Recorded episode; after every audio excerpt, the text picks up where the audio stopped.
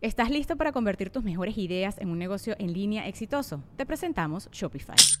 Tal vez no lo sabías, pero nuestro podcast More Than Mamis es un negocio y lo empezamos por supuesto para desahogarnos y hablar sobre la maternidad, no para convertirnos en expertas de ventas y del e-commerce. Así que sí, necesitábamos ayuda para vender nuestro merch y poner en marcha nuestra tienda. ¿Y cómo suena con Shopify? Llegó otra venta. Shopify es la plataforma de comercio que está revolucionando millones de negocios en todo el mundo. Ya seas un emprendedor desde tu casa o desde donde sea, Shopify es la única herramienta que necesitas para iniciar, administrar y hacer crecer tu negocio sin dificultades. Con Shopify puedo gestionar pedidos, envíos y pagos desde cualquier lugar, brindándote toda la información y estadísticas de tus ventas al detalle. Regístrate para un periodo de prueba con tan solo un dólar al mes en shopify.com barra sonoro, todo en minúsculas. Ve a shopify.com barra sonoro para llevar tu negocio al siguiente nivel. Shopify.com barra sonoro. Sonoro.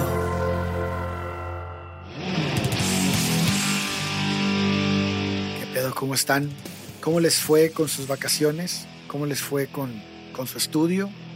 Saludos a toda la raza que nos escucha. Eh, esto es Averiados. Estamos de regreso. Tenemos nuevos integrantes. Bueno, viejos nuevos integrantes. Lorx está de regreso. Muy buenas noches, Lorx. Buenas Bravo. noches. Bienvenida. Bienvenida. De regreso. Gracias, los extrañé. Y nosotros Nosotros a también ti. Lorx, ¿cómo no? Los extrañé y entonces escuché los capítulos. Ah, qué chido. ¿Sí nos Qué escuchaste? Sí, ¿Te reías o no? ¿O te valíamos mal? me da mucha hueva. Así somos.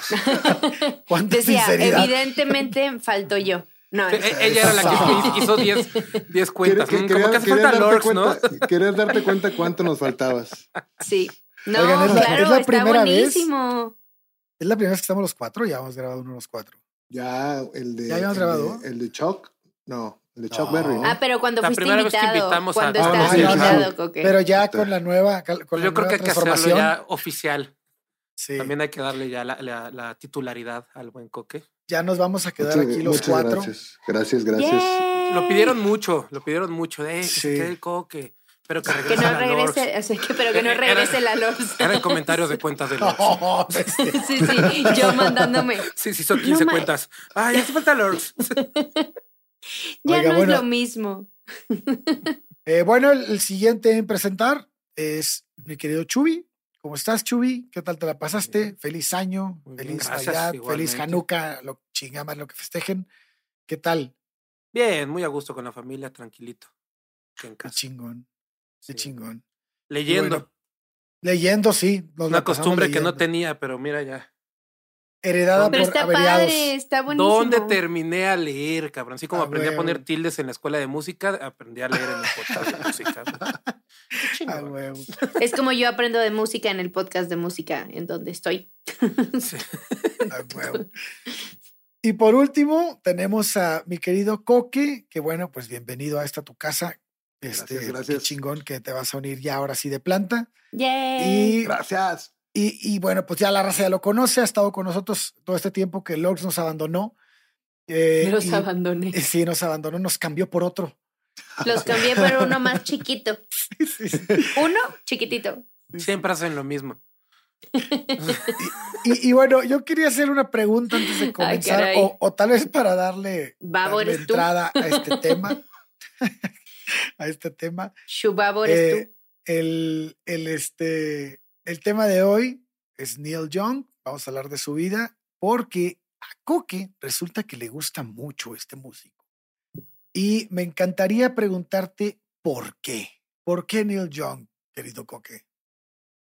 Ah, Sol, qué buena pregunta me haces. Fíjate que yo siento que Neil Young es un artista bastante avanzado para su época. Por ahí hizo una recomendación en, el, en, en- en la página. Este Lords hizo el favor de, de, de, su- de crear el That Rock Sunday, que es donde yo entro con mis súper, súper recomendaciones de papá y de rock viejito. Y por no decirle, digo clásico porque no, para no decirle viejito. Este, y recomendó un disco por ahí de Neil Young que la verdad es que es del 69 y suena bastante, bastante más adelantado para su época. Qué buen número. Gran número, gran número. Eh, Es un excelente año para la música. ¿eh? Quiero que sepas a lo Eh. mejor. Ale, Por eso. Ah, Justo por eso lo decimos. De hecho, a este, eso me refería. Claro, me imagino. Y este, y, mil, y creo que es un artista que mezcla un poquito de Bob Dylan con un poquito de. O sea, como que la letra, digo, no, a lo mejor no tan, no tan de protesta como la de Bob Dylan, pero sí muy, muy reflexiva, muy filosófica. Muy folk, ¿no? Muy folk, con un country medio de Johnny Cash, con, un, con, unas, con una distorsión un poquito de The Stooges por ahí. Entonces siento que es una amalgama muy, muy completa y la verdad es que encuadra el tipo dentro de los gangosos de voz fea que me gustan. Ahí está Billy Corgan, Ah, ahí está Neil Young, por ejemplo, ahí está Bob Dylan incluso. Es chistoso que digas eso porque él, él decía, yo sé que tenía una voz no común, pero dentro de mí sabía que cantaba más chingón que muchos y me sentía feliz con ese pedo. Es que la neta sí tiene, o sea, tiene una voz de su puta madre, pero el vato como que le queda, la acomoda bien, entona bien, canta bien. Y pues sin ser ningún virtuoso ni nada, creo que logra transmitir bastante. Ese es el motivo, yo creo, por el que, que me Pero es, muy, es muy característico del folk, ¿no? O sea, Sí. tenemos muchos artistas con este estilo que, que, que no tienen la gran voz, pero tienen una voz muy auténtica, güey. ¿eh? Y eso, pues, Aparte, nunca fue como su fuerte y todo, o sea, nadie lo quería como, güey, nadie buscaba que cantara en la banda, nadie buscara Claro. que él fuera, y mucha gente lo echaba para atrás, como, ah, sí, bueno, ahorita cantas tú, mi chavo, ¿no? Y como, hasta Ah, que ah. le valió madres, hubo un güey que le dijo, güey, sí cantas, cabrón, y pues se aventó. No, pero aparte fue a dar con Crosby, Stills, Nash en- y Nash, que son prácticamente Nash. este, Nash, y luego ya le agregaron a and Young. Young. Sí. Este, pero pues son, pues David Crosby, pues es un- una vocecita así coquetona. Gran banda, o sea, güey. Bandota. fí- Fíjate, que- fíjate que a mí. ¿No te gusta? A mí me gusta mucho, güey. Yo prefiero a Neil solito y, y- y me cae gordo David Crosby porque trae pique con Neil, que vamos a ver eso después, pero trae pique y que chingue su madre Crosby. Este es, o sea, uno sabe que está hablando con un fan cuando toma la pelea de su artista favorito como Totalmente. propia, güey. Creí que estábamos hablando de Elvis por un momento. Sí, güey. sí, sí, yo dije, güey, No ¿qué será está la primera vez que pasando nos pasa. aquí? Exacto, ¿qué está Ah, ah, pasando oiga, aquí? aparte me gusta mucho la actitud de Neil porque siempre fue como que muy subversivo. Ahí vamos a estar viendo ahí varias cosas que hizo, eh, como con, con Geffen, eh, varias, eh, va- varios eh, acciones de rebeldía muy sutiles y muy propias y que me, que me gusta porque eso es ese, ese tipo de, de rebeldía. ¿Sutiles? Sí. O sea, real sutiles. Sí, no, Sí. no era muy sutil que digamos. No, de hecho, inclusive hay un, un escritor, o sea, hay- hay un escritor que justo hizo como una biografía y le preguntan, oye, te, te, como que Neil Young es un personaje como que, que quieras, que es como carismático, como querible, y el güey dice como sin comentarios. Güey, Wow. hizo O su eh, biografía y responde sin Eh, comentarios. eh, eso lo dijo David Crosby, no, no fue David Crosby el que lo dijo, que le preguntaron y dijo, no, sin comentarios sobre Neil, una cosa así. De que- o- ah, no, que era el más ególatra, el tipo más ególatra que conocía, sí, ya me acordé. Dijo que era el tipo Ahora, más ególatra. respecto a eso, también yo creo que era mucho que problema de, de Young. O sea, también tuvo muchos pedos con Steels. Sí. Muchos, güey. Y si tuvo pedos con Steels, con Crosby, güey. Pero con- tengo entendido que eso Hicieron tiene que ver más, tengo que, tiene que ver más con su visión creativa que con un- que más los, un los tema de metieron a persona. pique, pero Con sí. la lucha de egos de siempre, güey. Sí, La- sí, sí. la como, de como siempre, siempre es un músico, güey. pues, Claro. Claro, güey. Un Pero Shakiro bueno, más. ¿les ¿Les parece si dividimos esta historia? Porque ya nos estamos alargando un chingo y no hemos dicho ni madres. Entonces vamos dijimos a. un chingo, güey. Hemos Bueno, sí, dicho un chingo. Pero ¿qué te como, pasa? como de todos lados, vamos a meterle orden. Eh, ¿Qué les parece si hablamos de los primeros años? ¿No? De su vida. Arranquémonos. ¿Cómo inician? Ver, Neil Young nace un Nació 12 de noviembre de 1945 en Toronto, Canadá. Canadiense, el vato canadiense. Sí, sí, como Rush, como Rush. Pero bueno, este, su padre, eh, Scott Alexander Young, era un periodista. Este, su madre, Edna Blow, que era una, este, pues, Edna Blow, así Este- era. sí, Ed- Edna Blow, ¿no? Así que nombre, ¿no? ¿Qué nombre? No, no, A- a- a me quedé pensando un rato, güey. Dejémoslo eso en su nombrecito que es Rassi, güey. le Me cayó el mundo. 20, güey, cuando lo leí, güey. Sí, cierto, Edna Blow. Edna Blow. Ok. Eh, ¿Cuánto este, bully pudo haber sufrido en su vida, güey? No manches. Edna. Eran canadienses, no había pedo. Blow. Sí, no había pedo. En Canadá Ah, no hay bullying, güey. No, no hay- en Canadá no hay bullying siempre y cuando no seas nativo, güey. Exacto. apenas claro. iba a decir. Cuando no seas Y yo Neil siempre y cuando también, no seas un niño indígena. Sí, no mames, ahí sí O ya valió Young madre. también, porque a ese güey también le tocó un chingo de bullying, güey. Ahorita les voy a contar una historia, güey. Ok, ok. ¿Nos vas a contar ahorita o nos esperamos? No, no, no, al rato, al rato, que estemos en la secundaria. Bueno, era parte de las hijas de la Revolución Americana, que esta era una organización de servicio de membresía basada en el linaje para mujeres que descienden directamente de una persona involucrada en los esfuerzos de Estados Unidos hacia la independencia. Todo esto lo leí, no me lo grabé, es un chingo. Este, bueno, ella era parte de este movimiento.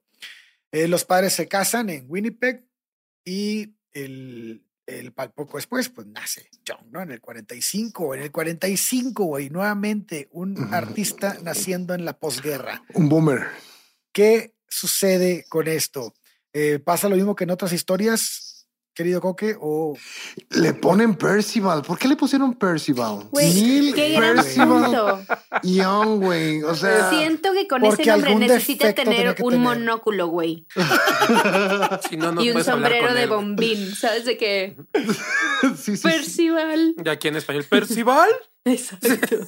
Pero en español sería Percival, tráeme un jugo. Sí, sí, Un tank. Percival, el tank. Sí. Como ya ¿Qué le está sediento? Todo No aquel nos, que no no, nos sea paga nada Tank, ¿eh? No nos paga No. nada. Pero Todo puede empezar aquel- a. Güey, pero todo aquel que nos esté escuchando que sea eh, le- buen o sea, como millennial. O que se llame Percival, disculpen, ¿no? no va a entender de qué estamos, de qué estamos hablando, güey. Percivaldo. Percivaldo. Este, no digo, eh, de nueva cuenta, la- un hijo más de la posguerra, ¿no? Sí. Este, no había dónde meter a tantos, se crearon las Art School en allá en Inglaterra y todo esto, y nos dan. Por eso los 60 están llenos de tan, tan buenos eh, músicos, grandes discos y todo esto. Ahora, Lo que también, ¿qué tanto te puede afectar la posguerra viviendo en Canadá, güey? Pues vamos a preguntarle a Viviendo en. Winnipeg. Fíjate que, en Winnipeg. Sí. Un país, este, bueno, pues digo, es protectorado inglés, ¿no? Tengo idea, este, la idea esa, y pues de, de buena forma. Fíjate que qué buena pregunta, no sé de cómo vivió. Nunca se me ha ocurrido pensar cómo vivió la guerra Canadá, ¿eh? Qué buena Pues pregunta. nada, tranquilos Pues yo como creo que Suiza. igual como nosotros, güey. O sea, ¿Se te como hace, Suiza, no, no habrán ¿qué? tomado tropas los ingleses de allá ni nada? De- desconozco por completo, ¿eh? A Pero lo mejor mandaron indígenas. Así, como la de South Park. ¿No has visto la película de South Park? Es como- Oye, ¿por ¿Cómo qué nos vamos a la chingada tan fácil? güey? Lord regresó con todo. Oye, Todo lo que ¿nunca se guardó por tres meses. Dijo, ahorita lo voy a aventar, hijos de su pinche. Creo que es el momento. güey. Desquitar todo lo que ha Mi pasado. pobre hijo no podía escuchar estas cosas. Oye, Influencias. pero- no, Bob Dylan. Definitivamente Bob Dylan está, influenció bastante a Neil Young. Johnny Eh, Mitchell también. Johnny Mitchell. Johnny Cash. Johnny Cash. Ah, Su sí, máximo ídolo Beatles- era Elvis. Y Elvis Presley. Él escuchaba justo el radio y en su radio, o sea, escuchaba como la estación local en Canadá y en su radio se colaba también estaciones de Estados Unidos. Entonces justo ahí escuchaba a gente como Chuck Berry, Little Richard, güey, Fats Ujú. Domino, muchos de los Little que ya Richard hemos tiene que hablado estar, aquí, güey. güey. sí. Si, ni, si ni radio tenían allá. O sea, No, no, tenían pues- estaciones de radio en Canadá, güey. Qué triste. Fleetwoods también te dicen que le Güey, gustaba. quiero decir que Jerry cuando leí, cuando leí todos los, o sea, como todas las personas que lo inspiraron, dije, güey, este güey escuchó averiados. O sea, porque son todos de los Y que dijo, hemos hablado. Este, este, Sí. este, este, este. este. El- este güey sería fan nuestro. De hecho, de aquí nos podemos agarrar algunos temas nuevos. Oye, por cierto, le dio polio a los siete años. A Johnny Mitchell también. Tanto a Johnny Mitchell como a él les dio A Chabela Es que, Vargas también, güey. Es que, ¿sabes qué? Creo que es en la época en que la poliomielitis está muy fuerte Sí. en el mundo, a nivel mundial. Poco después de eso creo que le erradicaron, pero sí. Ajá, ya Sí. estaban por erradicarle. Creo que fueron los, de los últimos. Fue de los últimos, casos. ajá. Sí. De Qué hecho, tuvo que culero ha de ser eso, ¿no? todo el año, el, el 52 Lo tuvo que estar en sé Florida. porque dos de mis tíos tuvieron poliomielitis. Así No fueron de los últimos Del- también. del- y más o menos del 45 Ujú. nacieron. A él le dio en el 51. Sí, Sí, sí, pero pues más o menos. Sí, son más o menos de la época. De, la época. Sí. No, no manches. Por eso, a nivel sí. mundial, la poliomielitis estaba, o sea, es de esas de no me voy a ir sin llevarme algunos todavía. O sea, sí, putos, ya me voy, pero esto es el- Oye, pues como el COVID ahorita, o sea, otra vez de toda la raza ya me hicieron ¿Qué entrar pedo con lo que está pasando en China, madre? ¿Qué pedo? No, Por favor, Ya regresemos. nos fuimos a la ya, chica. ok. Ya vi la cara de Ale. Entonces, bueno, ya brinquemos a la carrera temprana y hablamos mucho de su vida de, de niño. No, ¿Algún también se nos olvidó importante? decir. Sí, diabetes. A ver. Es diabético, diabetes Diabético. 1. Diabético. Desde que desde la Golpes, chico. acoso, problemas, infancia, Estuvo nada. en 12, estuvo en 12 escuelas. Sus papás se divorcian. Se divorcian y- porque el papá era eh, músico, periodista y amante de las mujeres. ¿Alcohólico? Entonces. Era no periodista tengo. deportivo el güey. ¿Drogadicto? Sí, de- ¿No? Yo sé que, que conoció a una morra, una publicista, porque se fueron de así, se fue de una cobertura muy larga, porque aparte era, era hacía cobertura de hockey en Canadá, güey, el único deporte, güey. Este, y se fue de, de- de hacer una cobertura y ahí conoció a Astrid Mead, que fue con la que al final se casó en el 61 y fue por la que dejó a la mamá. Este güey se va a vivir con la mamá, este güey Neil Young. El hermano, que es más chico, es tres años más chico, se va a vivir con el papá. Antes de ese divorcio, se mudan muchísimas veces y él dice que estuvo más o menos en 12 escuelas distintas. Él estuvo, Wow. es- se estuvieron mudando por varias ciudades de Estados Unidos y ahí fue donde conoció estos, estos carros hermosos, el Cadillac y todos este tipo de carros, que fue ahí donde nació su amor por Hay los un carro en específico, ¿no? Un- Uno Sí. en específico que un amigo de su papá compró un coche. es- es una carroza fúnebre que se llama Mortimer y en esa fue donde empezó a hacer los recorridos con su banda. Ajá, pero se la compró ya Wow. mucho después. Sí, ya lo Pero compró. Todos sus nombres la tenían, tenía- todos sus coches tenían nombre. Todos sus nombres, ajá, desde ahí empezó Sí. su amor por los, por los Oigan, carros. eh, Oigan, a ver, pero entonces se, se movió por todos lados, estuvo en muchas escuelas, estuvo viajando de lugar en lugar. Lo su que- papá le puso por- el cuerno a lo- su mamá. Lo que sabemos es, hasta lo que hemos visto en algunos artistas que han tenido este, este modus vivendi, es que pues genera una esta- ine- inestabilidad muy Total. cabrona. Este no puede eh, tener mucha relación con la gente porque la dejan constantemente, pero también les abre la cabeza, güey. les explota la cabeza porque tiene muchísimas este, influencias de diferentes lugares que hace que tengan una mente distinta. Es, al menos es lo que hemos visto en algunos artistas. ¿Él también es el caso? Sí, en realidad justo creo que fue algo empujado por los padres. Le regalaron a él un ukulele y era algo, o sea, él siempre le mamó la música. De ¿no? Entonces plástico, le regalan ¿no? un ukulele de plástico y con este se la pasaba, güey, haciendo como que tocaba conciertos, aprendía. Dice su papá que era muy, muy normal escuchar así que hacía un tren el acorde. Pasaban unos segundos.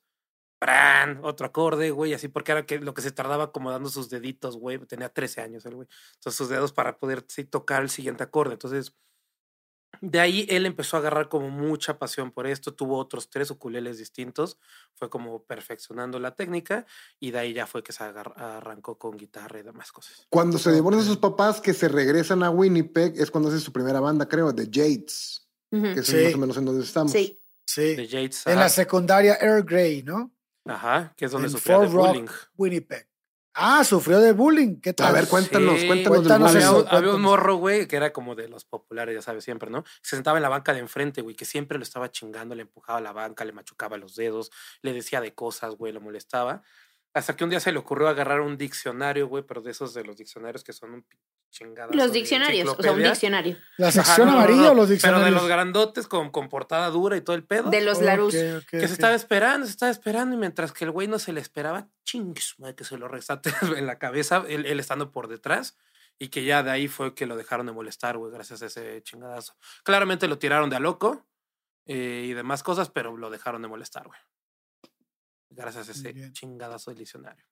Gracias a las palabras. Eh, Usó las palabras en lugar de la violencia. Mm, rápido. Mi chiste tardó en caer. Entonces tenemos la primera, la primera banda, ¿no? Tenemos la primera banda, los The Jades. Jades, con Ken Ok. Coplum. Cat Cobla, ahí lo conoce. Eh, este, luego va, o no sé si en ese, en ese momento, pero asiste a la escuela secundaria Kelvin en Winnipeg también, Ujú. y ahí va a tocar en varias bandas. La mayor y más famosa fue The Squires. Ok, The Squires. Me Puedo decir que me encantan los nombres de todas sus bandas, güey. Sí, está chingonas, güey. Están Todas chingonas. están chingonas. Pero no hay que confundir con otra banda que se llama The Squire. Sí, sí, Ok. ya sé que son que era otra distintas. banda. No, no, espera, es que está cagadísimo, porque era una banda de, de güeyes que también conocía y demás, pero estos No. eran los The Squires. Entonces era Qué una cabrón, ¿quién fue porque los- primero? creo que los primeros fueron The Squire. Por y eso estuvo Neil Young este no güey cae ahí bien. y de ahí se fue a otra banda, creó otra banda. Y le puso The Squires a la Ajá. otra. Por eso Neil Young Sí, no cae según bien. lo que, lo que ¿Ves? recuerdo fue así. Por ¿Ves? eso es un Sí, cagapalos. Por, palos, por- güey. por eso acabó de solista, me queda claro. Pues sí, no, no- no la aguantaba ni, su- ni su alma. No mames. Ahí tuvieron un éxito Robándole el nombre a local. la banda, güey. Ellos tuvieron como un Culero. éxito lo- local con la canción The Sultan. Ajá. Aurora. Y. ¿Mandé? Sultan, se llama Sultan Aurora, ¿no? Bueno, no sé. No sé, yo la tengo. Sultan Diagonal Aurora, así es como Ah, yo la ok. tengo. La mayoría de, de sus canciones también tienen como nombres bien. bien. No sé si es el lado B o el lado B del, del, del Sultan. Del- a lo mejor el Puede lado ser, del- puede del- ser, Puede ser, B. pero es que más bien su primera grabación fue de I Love You Ah, no. Forever, Ah, no. que fue gracias a Ray D, un DJ local de ahí de, de Fort William, que ya se mudaron para allá, pues. Perdón, sí, sí, estás en lo correcto. Es, era el lado B del sencillo de 7 pulgadas. Era Sultan de un lado y Aurora del otro. Perdón, fue mi Ah, error. Ah, por eso era la diagonal. Ya. Sí. Correcto. Bueno. Pero entonces, ¿y cuándo deja Squires? Cuando conoce a Stephen Stills, En el 65. ajá, en el 65 se une a Estamos Demina dando Birds. brincos muy cabrones, ¿ah? Sí. Justo se une a Demina Birds. Tuvieron una bronca ahí en, en Squires, realmente no recuerdo cuál fue. Pero de ahí fue que él se mete a Demina Birds. Ok, en este punto ya estaba influenciado por Bob Dylan, ¿no? Sí, claro, por supuesto. Ya. Ya tienen la influencia. Venía desde claro. atrás influenciado. Sí. Sí, en el 63, es- digo, el rock, pues ya sabemos que sale en el 55, 56 con Elvis y todos estos, y, y en el 62 sale Bob Dylan, 63 Beatles, y ya es prácticamente cuando este, se mete de lleno. Sí, la banda que, que hace la hace en el 65, creo, con, con Stills. Ok. Pero, o sea, fíjate que yo no sé en qué momento se inclina por el folk country. O sea, quiero creer que es con, con, este, con Stills, porque ya eh, Crosby, Stills y Nash manejan este folkcito así. Eso es hasta Buffalo Springfield. Ya justo con, en Buffalo Ya. generan este, este sonido. esta, esta fusión. que es la, parte en la que ya se queda él hacia, hacia Ya, su sonido solista. Ajá. Como, como tipo estos, este, Simon y Garfunkel, ¿no? Un tipo de música más o menos así, medio vocal, folk, algo así. Creo que es este Sí. Buffalo Springfield. Sí, mira, con de, de Mina Birds, él estuvo ahí y de hecho fue cuando empezó con la camionetita esta para dar tours y demás. Ajá, Eh, con Mortimer. Llegó a dejar a, a la banda, güey, en el camino. Mientras estaban de tour, se iban por todos lados y los llegó a Sutil. ¿En qué- en qué año estamos aquí? 66, ¿no? 65. 65. Pero en el 65 es cuando se inventa su gira de 64, solista, ¿no? 60 64, 65 fue cuando estaba con The Mina Birds, porque en Ujú. 65 The Mina Birds Ah. firma con Motown Records. Sí, sí, sí, Sí. sí. Y, su- y Y y sutilmente se los deja. Y él se aventó una gira de solista, güey. Sutilmente le Ups. dijo, ay, como que ya no me caen bien. Y se iba, güey. O sea, de Como hecho, que me están. aquí, es, Son un Sí, era medio mamón, güey. aquí es donde sufre su ¿Medio? primer desmayo, güey. Ah, cabrón. Ah, por epilepsia. Eso. Ese güey era Nos faltó decir que ¿Qué era pedo? Ya nada más le falta ser líder de algún culto, güey. Tiene todas las enfermedades. No es líder de un culto, El- pero estuvo en una. Pregúntale a Coque que es el líder de culto, güey. El- No es líder de culto, pero estuvo en una comuna hippie. No, y tuvo una espérate. comuna hippie. Quería conseguirle un contrato discográfico a Charles Manson, güey. Nada más que pasó lo de Sharon Tate mientras. Sí, No, cierto. Sí, sí, sí, sí, sí. O sea, sí estuvo, Oye, güey. eh, el Siete Plagas. Le sí estaba, todo, sí güey. estaba medio chisqueado el güey, ¿no? Sí, Está. está, sí, sí está chisqueado. Está, está, perdón, está. chisqueado. Y ¿Sí, tiene todavía cara está? de estar ¿Todavía medio está? chisteado. Sí, Sí, todavía Sí, está. güey, sigue sacando discos a No, no, no, bestia, no. güey. Yo no me refiero a que esté vivo, sino que si todavía sigue igual de chiflado. Ah, Pues, pues, imagínate. está O ya maduró. Ah, Ahora de ¿Está maduró. viejo, ahora de viejo.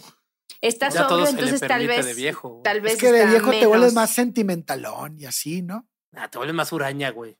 Sí, güey, ¿Será? más intolerante Sí. todavía. güey. ¿Eraña? Uraña. ¿Dijo? Eh, Más- Eraña. Más eraña. Y dije, ah, cabrón. ¿Le hace el podcasting entonces o qué pedo? También le hace el güey. podcasting. güey. Sí, güey. Entonces, bueno, en este desmadre con Demina Birds es cuando sufre su primer ataque epiléptico, que se le Ok. desmaya ahí y le, se ¿Quién- queda. ¿De quién hablamos, Chuy, no sé hace poco, güey, que tenía ataques epilépticos? De Ian Curtis. Hace de Ian Curtis, sí es cierto, güey. Mira cómo se Sí, o sea, madre, yo creo que todas las enfermedades que este señor tenía provocó que tuviera los hijos con las enfermedades que tienen. Ah, no, claro, es una cuestión genética, ¿no? Es una cuestión genética. O sea, los niños tienen, tienen esos, los mismos pedos. Pues no yo- los mismos, peores. Una, Peores. una sí, una sí tiene epilepsia, una sí tiene Ujú. epilepsia por ahí. La sana La sana. La más- sana. De- No más, pues ¿qué tienen las otras? tiene, uno tiene tetraplegia y em, ¿cómo se llama? Parálisis ¿Cómo se llama? cerebral. Parálisis Parálisis cerebral. Y el otro tiene parálisis cerebral en menor grado. Ok. Sé que, sé que, que es el Bueno, primero. con tiene parálisis cerebral puedes Sí. tener una vida común si lo tienes en un grado así. Sé que No. tiene una parálisis cerebral mucho más este, Leve, ¿no? leve. Porque y Ben, Ben está. Ben está tetrapléjico y con parálisis cerebral muy heavy. Oye, pero Sí, también tienen que ver las drogas, ¿no? ¿O no? Pues ¿Quién era sabe? adicto a la coca. No sabemos, O pero. no era sé, yo estoy hablando desde la ignorancia, no tengo ni idea. Pero el güey sí, sí. Yo se lo achaco era- más a sus enfermedades. Sí. O sea, pero que no puedes ser genético. adicto a la cocaína Ah, si, eres, si eres epiléptico. Pues así. Sí. No, Es como darte un balazo en el pie, güey. Bueno, meterte cocaína ya es darte un balazo Sí, en el sí, pie. de por sí ya es. Sí, ya, ya. ya. No necesita no era- comorbilidades. No era lo único que se metía, cocaína, marihuana, tequila, este, que era Eh, whisky tequila no o te metas. vodka. Todo por el culo. No, no. No, A la inversa. Él inventó los tampodcasts. no. Este, Oiga, no, bueno, estamos en el 66, ¿no? Todavía no llegamos al 69, güey. Te me adelan- 66. te adelantaste, güey. Estamos en el 66. Firma Perdón. con Motown. No, en el Firma con 65. Firma con Motown. En el 65 fue la firma Ah, de, de Mina 65. Birds con, con Motown Records. Algo que Ok. estuvo muy cagado, recuerda una... El papá de, de, de Neil Young hizo una de la primer como biografía de Neil, un libro de, de Neil, creo Ok, que se llama Neil and I, una cosa así. ok. Y de ahí recuerda el papá que, que este Palmer, güey, James Palmer le dice eh, a- al señor, güey, que, que Rick James Matthews, James Matthews, no era negro y que era la primera vez que Motown había firmado una banda de puro blanco, güey. Y entonces, así, lo- lo primero le dijo eso, es que es la primera vez que Motown firma una banda de puro blanco. Y como que el papá le recuerda sobre James Matthews, ¿no? Y le dice, bueno, es que él se fue haciendo negro conforme el tiempo, pero antes no era, cuando nos firmaron no era negro. Ah. Así James Palmer, eso dijo, güey. Pero bueno, claramente no, quien quiera saber quién es James Matthews, seguramente lo conocen, vayan a buscarlo en Google y evidentemente no es negro. Esa banda se disolvió, tuvieron un problema, eh, Morley Sha- eh, Shellam, que era como el manager, le robó el dinero de los adelantos que le dio Motown, pero James Matthews resulta que era un güey que se fue de la milicia, era un militar que se fue, no, no sé cómo se dice en español, pero estaba en ausencia, güey, sin permiso, güey. Entonces ese es un delito federal. Sí, o sea, Eh, pandeó, pandeó. Ajá, Morley Shell- Shellman, güey, lo- los lo delató al momento de que corri- lo corrieron por robarle la lana, la lana y pues el, el- la milicia estadounidense llegó por él y lo metió a la cárcel durante un Au- año. dos, ausente sin permiso de la Reserva Naval. Eso mero. Y se lo chingan. Y se lo chingaron. Sí, Entonces lo arrestan y lo meten al tambo mucho tiempo. Uno o dos años. Mm, Ah, fue poquito. Sí, fue poquito. Poquito. Ajá, y después de eso, El pues que ya nunca valió en la madres. cárcel. Este Sí, güey. Bueno, pero la cárcel en Canadá, ¿estaba en Canadá o Estados Unidos? No, en Estados Unidos es gringo. Sí, porque la cárcel en Canadá debe ser como un hotel cinco estrellas en. México, güey. Güey, como acabo de ver un meme, güey, de, de cuarto de, eh, de en renta en, en Londres o cárcel en Suiza, güey. No mames. O sea, es una mamada, güey. Pero bueno.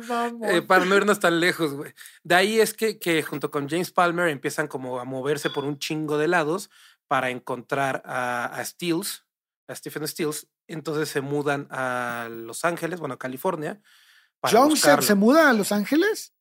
Eh, sí, Neil Young y James siendo, Palmer se mudan siendo, a California. Siendo, siendo Canadiense. Se mudan Entonces, sin papeles. Hay, hay una Ilegal, entrevista, ajá, ilegal, hay una entrevista donde él dice, güey, que, que, que se fue, pues, de- no de mojado, porque ahí no hay, hay cómo mojarse.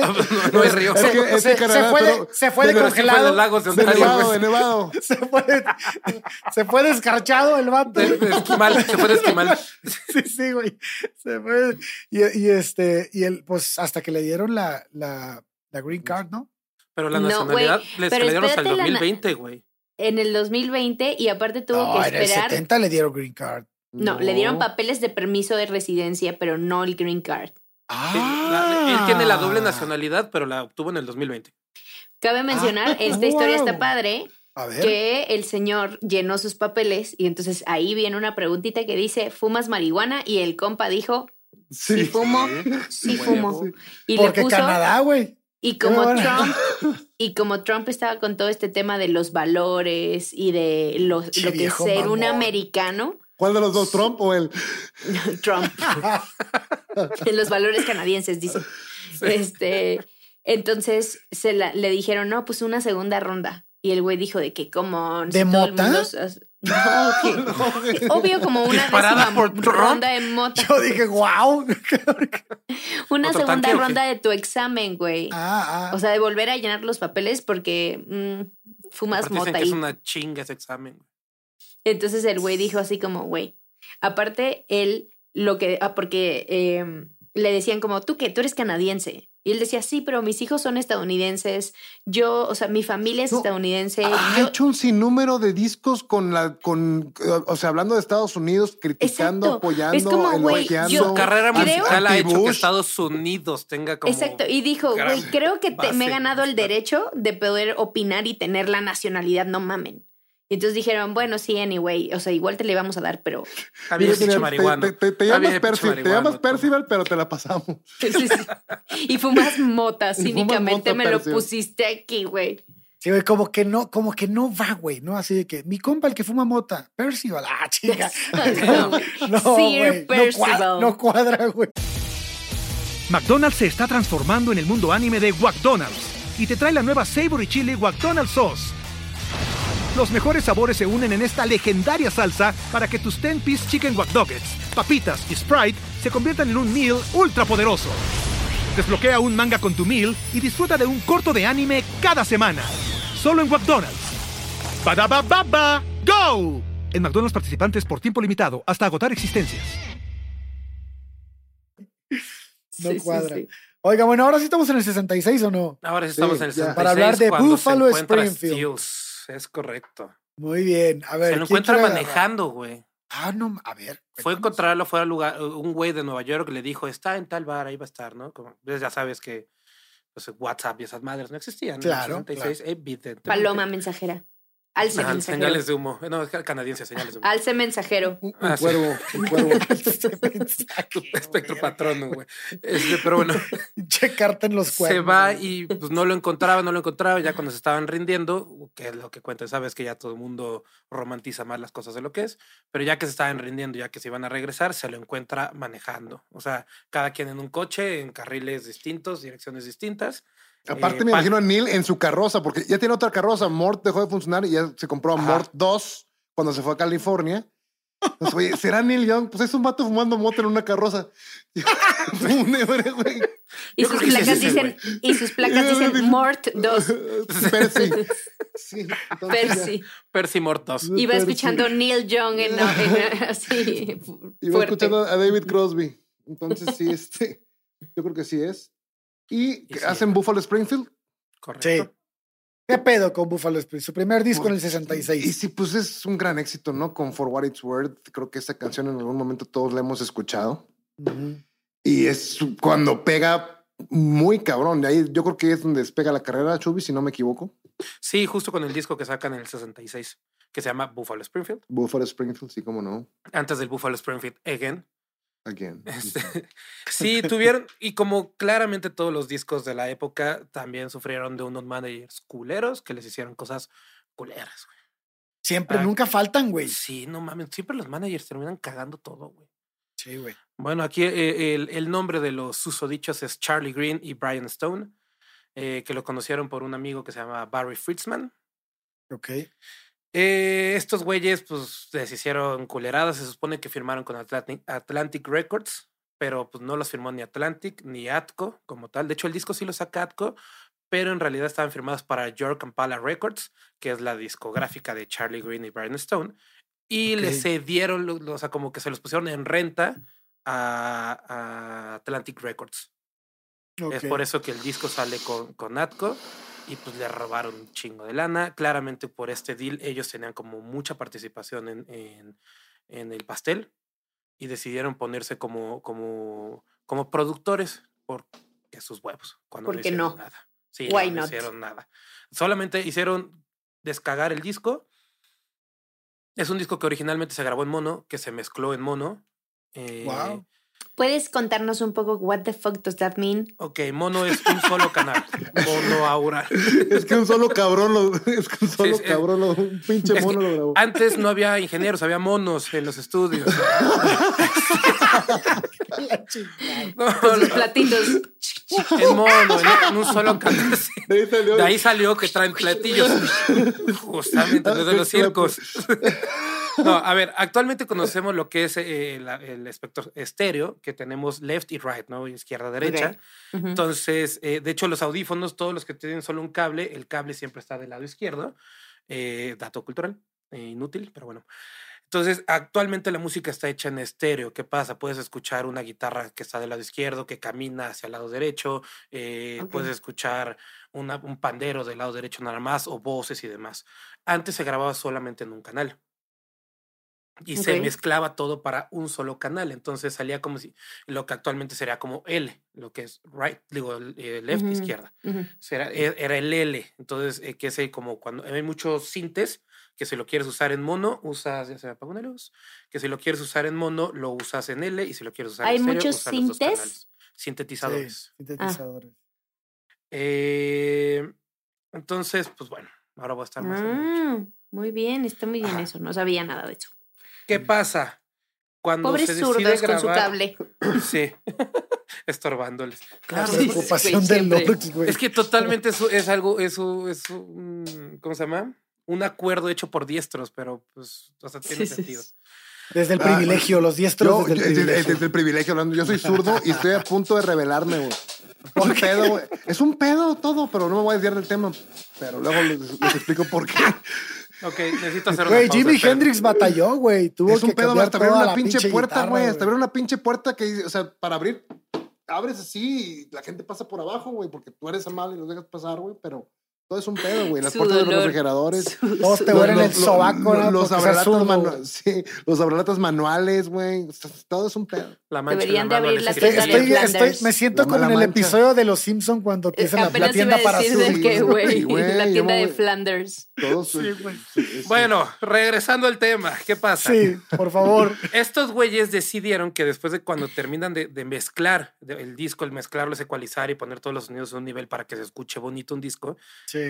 Em, deciden hacerlo en estéreo. Pero una vez que ya está mezclado en mono, pues está mezclado en mono y desde ahí lo jalaron a hacerlo estéreo. O sea, no es que hayan uti- eh, eh, utilizado un multitrack hecho específicamente para estéreo para mezclarlo en estéreo. Entonces simplemente fueron jalando instrumentos y demás y eso hace que, que el sonido se haga más flaquito.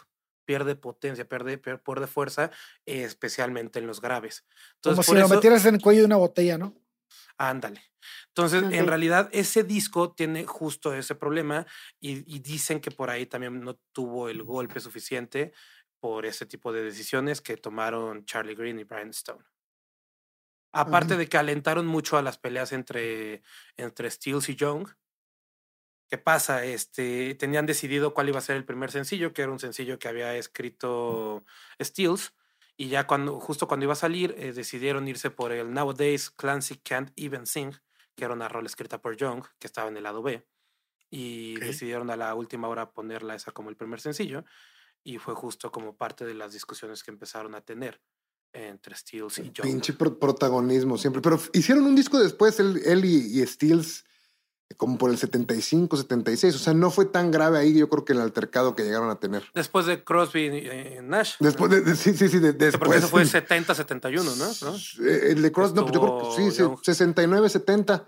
Sacan ahí dos discazos, el, de- el homónimo y el de Deja Vu, que es un discazo, eso si lo pueden escuchar, chequenlo. Pero bueno, ya me adelanté el 70, estamos en el 66.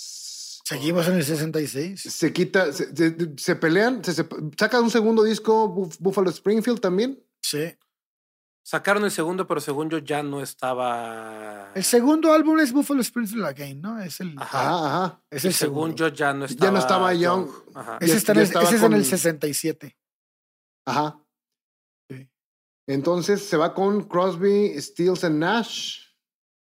Pero sí hacen- tiene, pero que- creo que ese disco sí tiene, sí tiene contribuciones de John, pero no, este, fueron ¿No está pistas, acreditado? pistas en solitario, grabadas aparte.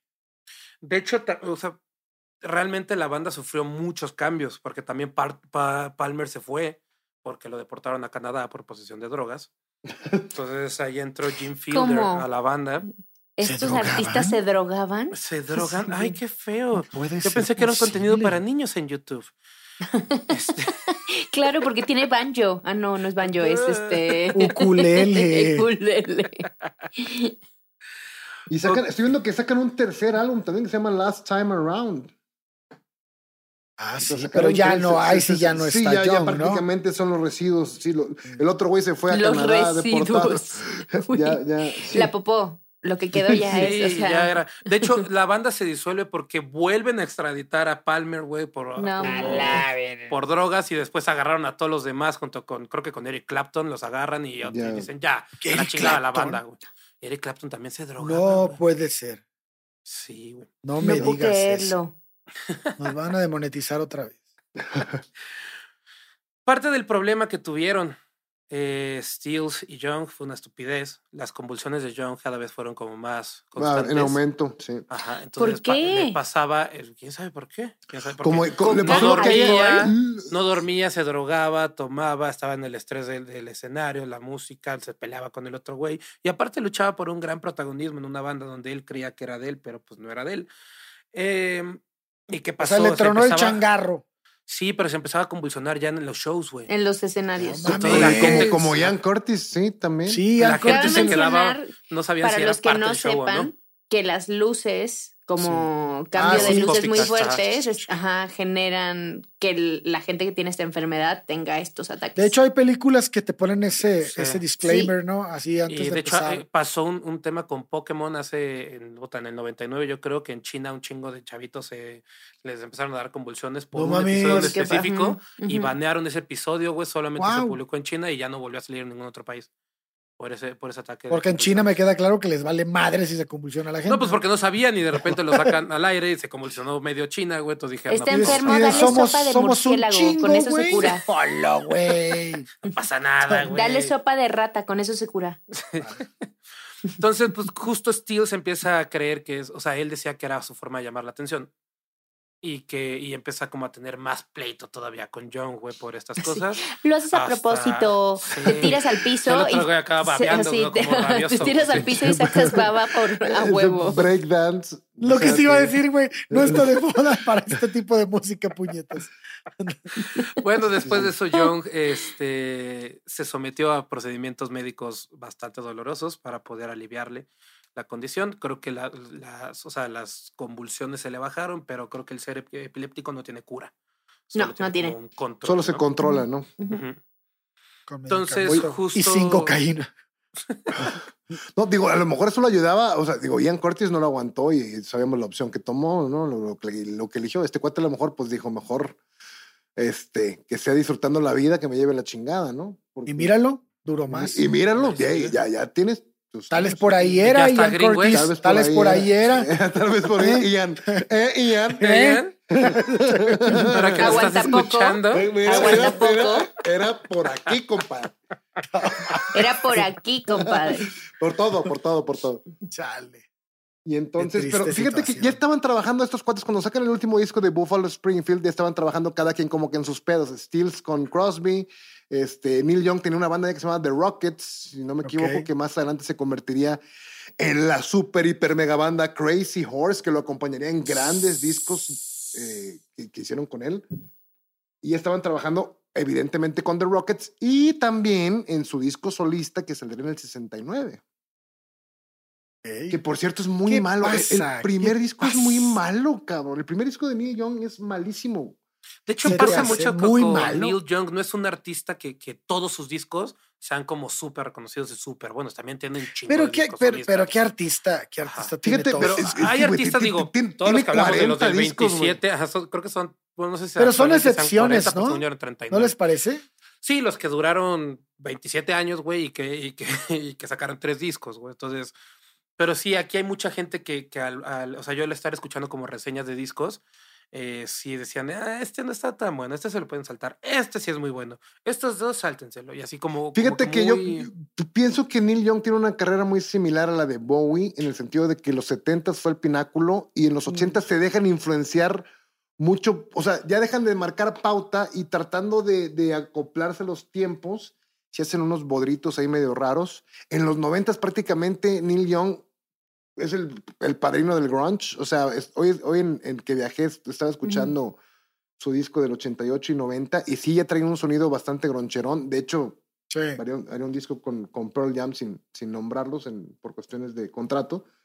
Pero De hecho, sí, se le adjudica, ¿no? Como si fuera Sí, como el se le padre adjudica del el padrino, Sí, eh, le exactamente. llaman la así. Padrino le dicen. Ujú. pero sí, en- eh, eh, definitivamente la distorsión y, el, y el, el feedback, que era lo que le comentaba a Lord este, sobre Neil Young y que tú, tú hiciste el favor de explicarnos, Chubi, de lo que era el feedback. O sea, el experimentar con ese sonido sí es algo que se le atribuye a él y que sí ha in- influenció. Digo, tardó varias décadas porque fue hasta los 90 como se hizo, cuando se hizo muy popular este tipo de distorsión y de sonidos, ¿no? Pero el vato lo manejaba desde los 60, cabrón.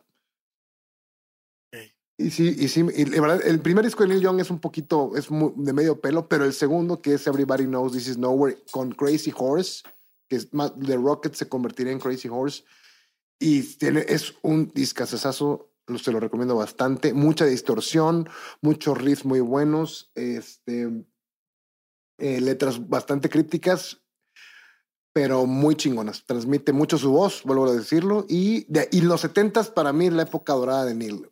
Para muchos el Harvest es su mejor disco, para mí es el más comercial. Pero ahorita si quieren lo, lo O sea, después de Crosby, Still, Nash and Young es su mejor época.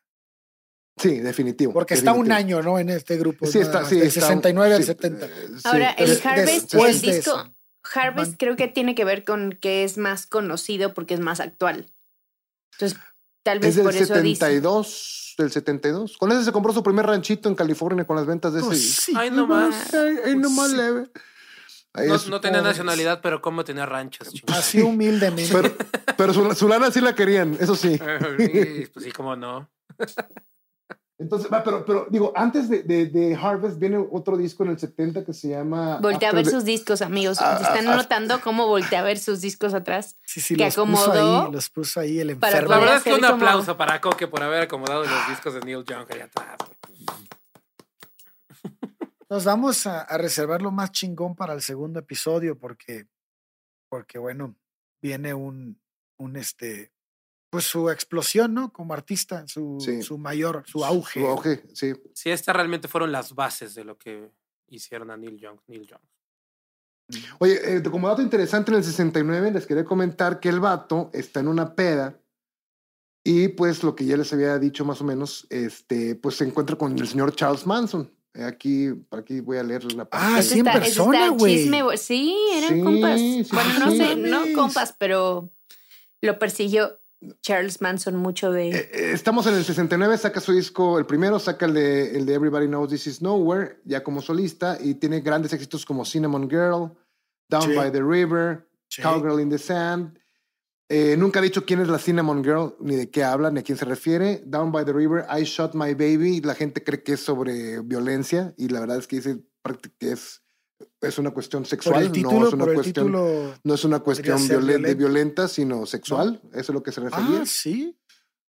There's no, mur- there's no real murder in it. It's about blowing your thing with a chick. Así dijo literalmente que de eso se, se trataba la canción. Neil Babo. ah, Neil Babo. Y, este, y lo- se lo presentaron eh, en- a finales de los 60 en una reunión en la casa del baterista de los Beach Boys, Dennis Wilson, que- Ujú. que eran todos hermanitos. sí, sí. Eh, Neil le presentaron a Charles Manson este, y pues agarró la guitarra de Nick y lo impresionó.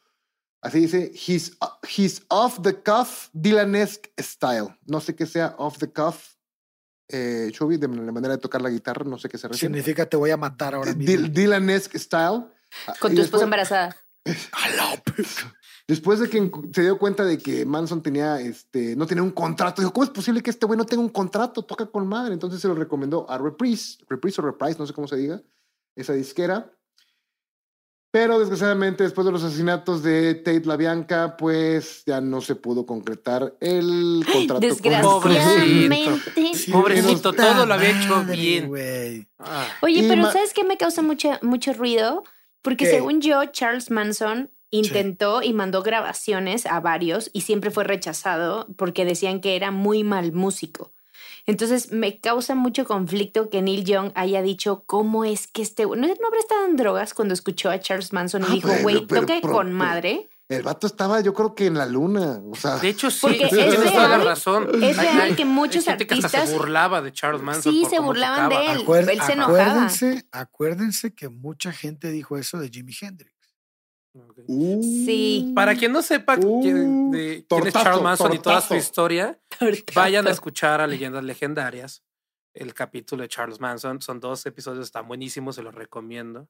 Vayan Sí. y escúchenlos. Nosotros no nos vamos a indagar mucho, pero sí, según esto, cantaba culero y tocaba culero. Y la gente se burlaba. Y estaba culero y medio loco, ¿no? Lo Y que eso- tenía un grupo, tenía sus groupies, pero bueno, se me hace rarísimo porque realmente sí, sí, y de hecho hay como grabaciones, según yo, de Charles Manson por ahí que pueden escuchar. Y sí tocaba de la chingada, igual cantaba de la chingada, y me parece rarísimo que Neil Young haya dicho, está increíble. Así que yo creo que estaba en drogas, alcoholizado y, güey, en o comuna. amenazado, güey. Te voy a si a mí, si Charles Manson se pone a tocar la guitarra enfrente de mí, yo digo, güey, tocas de huevos. Sí, No, con de tus pinches ojitos así, otra cosa, güey. viéndote directo a los ojos, que no sabes Sí, a cuál no te está viendo, güey. Estos Sí, ojos no de loco. Sí, no, no así como se pone así. Deberías de dedicarte a esto, Charles. ¡Claro! ¿Qué, qué- qué andas haciendo con esta secta? Déjame hacer Charles, unas así. llamadas. No, no mames. Mira, mira, escúchame, escúchame, escúchame. Ah, Así lo hacían, así lo hacían. Sí, así lo hacían en, hacían. en- en un- en el juicio, ¿no? Como que está el vato así como Lo una es coreografía que- de menudo. De- voy a decir algo muy rápido. Charles Manson hacía eso porque era su manera de asustar a la gente, porque en la cárcel lo bulleaban y lo violaban tan seguido que empezó a Wow. generar estas actitudes y estas Loco. como temas faciales de locura para que lo dejaran en paz. Sí, era un Entonces, mecanismo de defensa. era un mecanismo de defensa que, que usaba todo el tiempo y se le Y pegó. que y- leyó en un libro, no me acuerdo qué Sí. libro fue, pero leyó en un libro en la cárcel, que yo creo que también hay que limitar qué libros ponen en la cárcel, no mamen. ¿Cómo sobrevivir No, a tus años en la cárcel? Su puta madre. ¿Cómo manipular a todos los demás que te están violando? A todos los demás ¿Cómo presos. crear, ¿Cómo crear tu propio grupo de groupies? Secta 101. Pero bueno, No mames, qué Anyway. con esto yo creo ajá. que ya tenemos que empezar el cierre. Bueno, Y este- de verdad, si quieren un poquito más de info de Charles, vayan a escuchar a Leyendas Em- Legendarias. Vamos a empezar con el siguiente episodio en los 70s. Todavía en 1970 saca un disco de con Crosby, Stills y Nash que se llama Deja Vu. Está muy bueno, se lo recomiendo bastante. En el Y- 69 estuvieron en el festival de Woodstock. Ah, sí.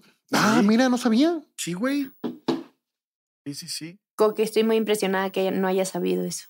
Sí, no, ya es, es- es que fíjate que siempre como que, pues, ya sabes, los clásicos que estuvieron en Woodstock son los que tienes idea que estuvieron, pero no te imaginas a Neil Young. Por ejemplo, The Who estuvo en Woodstock y no ni me lo hubiera imaginado. ¿Who? También estuvo, estuvo a punto de estar en el festival de pop de. en el- No. Sí, no sé. Perdónenme.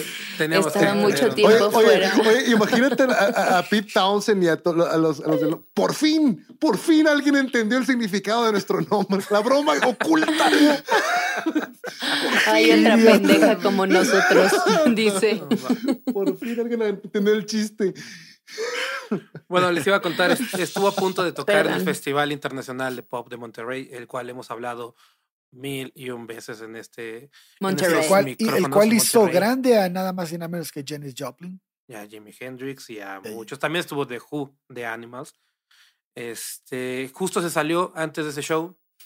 eh, tuvieron que tocar sin él, con otro güey que fue este Fielder, creo que fue el que los, el que lo cubrió a él. Y pues en realidad salió como medio. Ah, no es cierto, perdóname, fue David Crosby. Crosby fue el quien lo cubrió, pero fue Ah, su mejor apenas se amigo. unió a la banda. ajá, apenas se unió a la banda y pues tocaron y pues fue como ah, medio mediocre. Tan mediocre que no los incluyeron en el documental. Mm. Oigan, Pero pues, amigos, bueno. dejen algo para el siguiente capítulo. Sí, sí, sí, sí, sí, por favor, por favor. Eh, Lorx, como acabas de regresar, ¿te gustaría despedir este día de hoy el episodio número uno de Neil Young? Sí, hay unos vidrios. Gracias por escuchar. Vámonos a la No, no a la- Tengo un hijo que No. alimentar. Vámonos. mi humano está con hambre allá, en mi, ca- allá del otro lado. Eh, no, pues gracias por escucharnos. Antes de irnos, por favor, amigos, díganos sus redes sociales y eh, público que nos escucha, por favor, síganos y sigan las siguientes redes sociales. Sabemos que no lo están haciendo, lo sabemos. Así que háganlo. Malditos. Muy bien. Coque, por favor, tus redes sociales. Enrique Olvera acá en Instagram y, y ya no tengo otro. bueno, tu red suficiente. social. Mi red social. Tu red Sí, social. sí, Estoy empezando a hacer Y- y un TikTok bailando, arroba como, ba- ba- hotmail. bailando como Charles Manson. No, Podrías hacer un. TikTok con todos los videos de ti escuchando tus discos de That Sunday. Fíjate que no, sí, no es mala idea. Voy a empezar a hacerlo. Muy bien. Muy bien. Eh, Ale, Yo, corsario.ereje en TikTok, yo. en Instagram y, y- y ya. ¿y TikTok? Ya, TikTok, Instagram, dije. Estoy sorda. ¿Es, lo- es el mismo? Eh. Sí, es el mismo, corsario.ereje. Redes Síganme, síganme, síganme, perros. Muy bien. Y Shubi, tu red social y la reco de la semana. Ok, pues mi red social es guion bajo chubi, XUBBY, tanto en Instagram como en TikTok, ahí me pueden encontrar.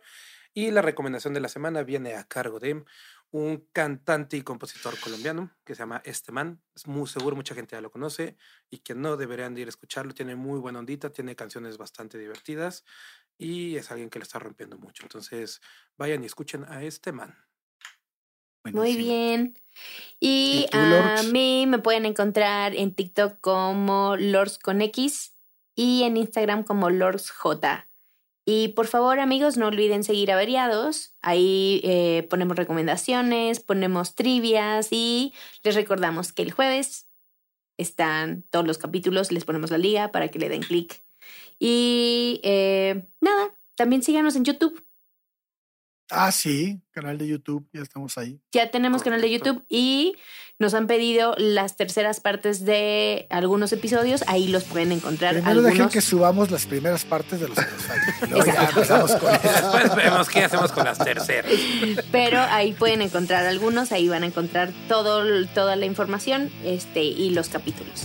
Así que ya está. Nos vemos la siguiente semana para escuchar a Neil Young 2. Hasta el Gracias. próximo jueves. Gracias. Bye, bye, bye. Bye. Besitos en sus pompis.